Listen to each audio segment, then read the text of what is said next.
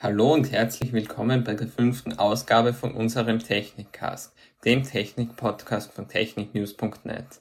Mein Name ist David Heidel und ich darf euch heute von meinen Erfahrungen mit dem HomePod Mini von Apple erzählen. Kleine Info vorweg. Wie ihr bestimmt bemerkt habt, ist es heute keine reguläre Technikcast-Ausgabe. Von nun an werden hin und wieder Sonderausgaben erscheinen, in denen wir über unsere Testberichte oder über große Events aus der Technikwelt plaudern werden. Ich möchte euch zu Beginn noch einmal daran erinnern, dass ihr den Technikcast beim Hitradio Ö3 Podcast Award nominieren könnt. Der österreichische Radiosender Ö3 zeichnet die besten und am meisten eingereichten Podcasts produziert aus Österreich mit einem Award aus. Darunter fällt auch unser Technikcast. Um für unseren Podcast zu stimmen, müsst ihr auf oe3.orf.at gehen, den Artikel zum Podcast Award suchen und den Technikcast eintragen. Das geht auch, wenn ihr uns aus Deutschland unterstützen wollt.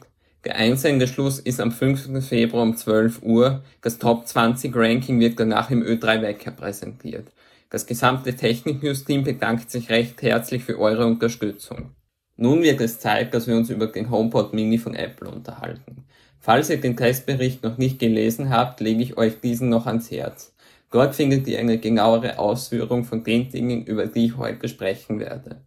Apple präsentierte den HomePod Mini neben der iPhone 12 frei im Oktober des letzten Jahres. Manche haben die Hoffnung darauf aber schon aufgegeben, da es im Vorfeld schon viele Gerüchte zu einem kleineren HomePod gab und eine offizielle Vorstellung aber nicht in Sicht war. Nun denn, jetzt ist der kleine Lautsprecher endlich da. Schon auf den ersten Blick kann man erkennen, dass es sich bei dem Gerät um einen HomePod handelt. Apple übernahm viele Merkmale vom großen Bruder, wie zum Beispiel den Stoff um die Treiber und das Bedienfeld auf der Oberseite. Der einzig wirkliche Unterschied ist die Größe des Lautsprechers. Der HomePod Mini ist nämlich klein. Kleiner als ich mir dachte, als ich die ersten Fotos im Rahmen der Apple Keynote sah. Er ist etwa drei Viertel so hoch wie ein iPhone 12 Mini und ähnlich breit. Das bereits angesprochene Bedienfeld auf der Oberseite bietet einen Weg, wie man den HomePod steuern kann. Noch dazu flackert es in unterschiedlichen Situationen verschieden bunt auf, was ein netter Touch ist. Alternativ kann der HomePod über Apple Sprachassistenten Siri gesteuert werden. Das bekannte Codewort reicht aus, um die Aufmerksamkeit zu bekommen. Es wird selbst bei lauter Musik erkannt, die Lautstärke der Wiedergabe wird dann verringert, sodass die Kommandos besser verstanden werden. Siri beantwortet nicht nur allgemeine Fragen, sie kann auch das Smart Home steuern. Auch beherrscht die nette Dame das neue Intercom-Feature, was das Versenden kleinerer Sprachnachrichten über Siri oder die Home-App auf eine ausgewählte Gruppe anderer Apple-Geräte erlaubt. Prinzipiell funktionierte das bei mir im Test ganz gut, allerdings gefällt uns nicht, dass die Nachrichten verloren gehen, wenn sie nicht sofort gehört werden. Außerdem könnte Siri für unseren Geschmack ein wenig schlagfertiger sein.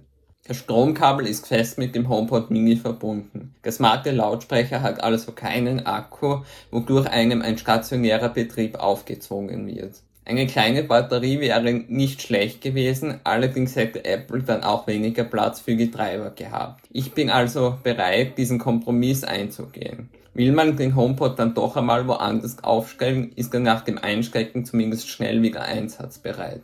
Musik und Podcasts können entweder mit Siri oder AirPlay 2 auf dem HomePod Mini gestartet werden. Mit Siri ist man allerdings nur auf die Apple Apps beschränkt, während AirPlay 2 auch von Drittanbieter-Apps unterstützt werden kann. Zudem bietet es die Möglichkeit, den HomePod mit anderen Lautsprechern zu verbinden. Alternativ gibt es noch das neue Musik Hands-Off-Feature, wobei das in unserem Test nicht so gut klappte. Kommen wir zum wohl wichtigsten Punkt der Klangqualität. Gleich einmal vorweg ein paar wichtige Dinge. Trotzdem, dass ich in der Vergangenheit bereits einige Kopfhörer- und Lautsprechertests veröffentlichte, bin ich keinesfalls ein Experte auf diesem Gebiet. Zudem muss man im Hinterkopf behalten, dass der HomePod Mini ziemlich klein ist, wodurch schon einmal von Haus aus nicht so viel Platz für die Treiber ist. Doch wie klingt er denn nun?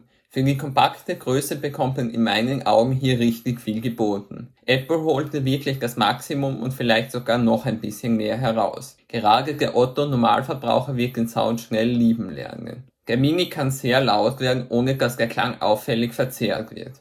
Zudem kann der Bass recht kräftig sein und ist dennoch, zumindest meistens, perfekt abgestimmt. Im Allgemeinen ist der Sound sehr klar und angenehm. Nach genauerem Hinhören fallen noch weitere Dinge auf. Zum Beispiel passiert es häufiger, dass hohe Töne ein wenig untergehen oder der Bass, wie schon kurz gesagt, hin und wieder über das Ziel hinausschießt. Sehr gut hat mir auch noch gefallen, dass die Treiber so angeordnet sind, dass sie die Musik in alle Richtungen abgeben. Dadurch ist es egal, wo der HomePod Mini hingestellt wird, er sollte nämlich immer gleich gut klingen. Noch dazu kommt laut Apple Computational Audio zum Einsatz, was den Klang bei der Wiedergabe noch einmal ein wenig anpasst, wobei verschiedene Umgebungsfaktoren berücksichtigt werden. Fazit.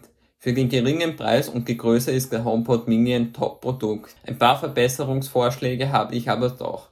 Ich wünsche mir, dass der Mac in Zukunft besser mit dem HomePod zusammenspielt, dass das Musik-Handoff verbessert wird und dass Siri schnellere und akkuratere Antworten gibt. Somit geht auch die fünfte Ausgabe des Technikcasts zu Ende. Euch hat es gefallen? Dann teilt unseren Podcast am besten gleich mit euren Freunden und abonniert uns, damit ihr weitere Ausgaben nicht verpasst. Wir sind unter anderem auf Google Podcast, Apple Podcast, Pocket Cast und Overcast vertreten.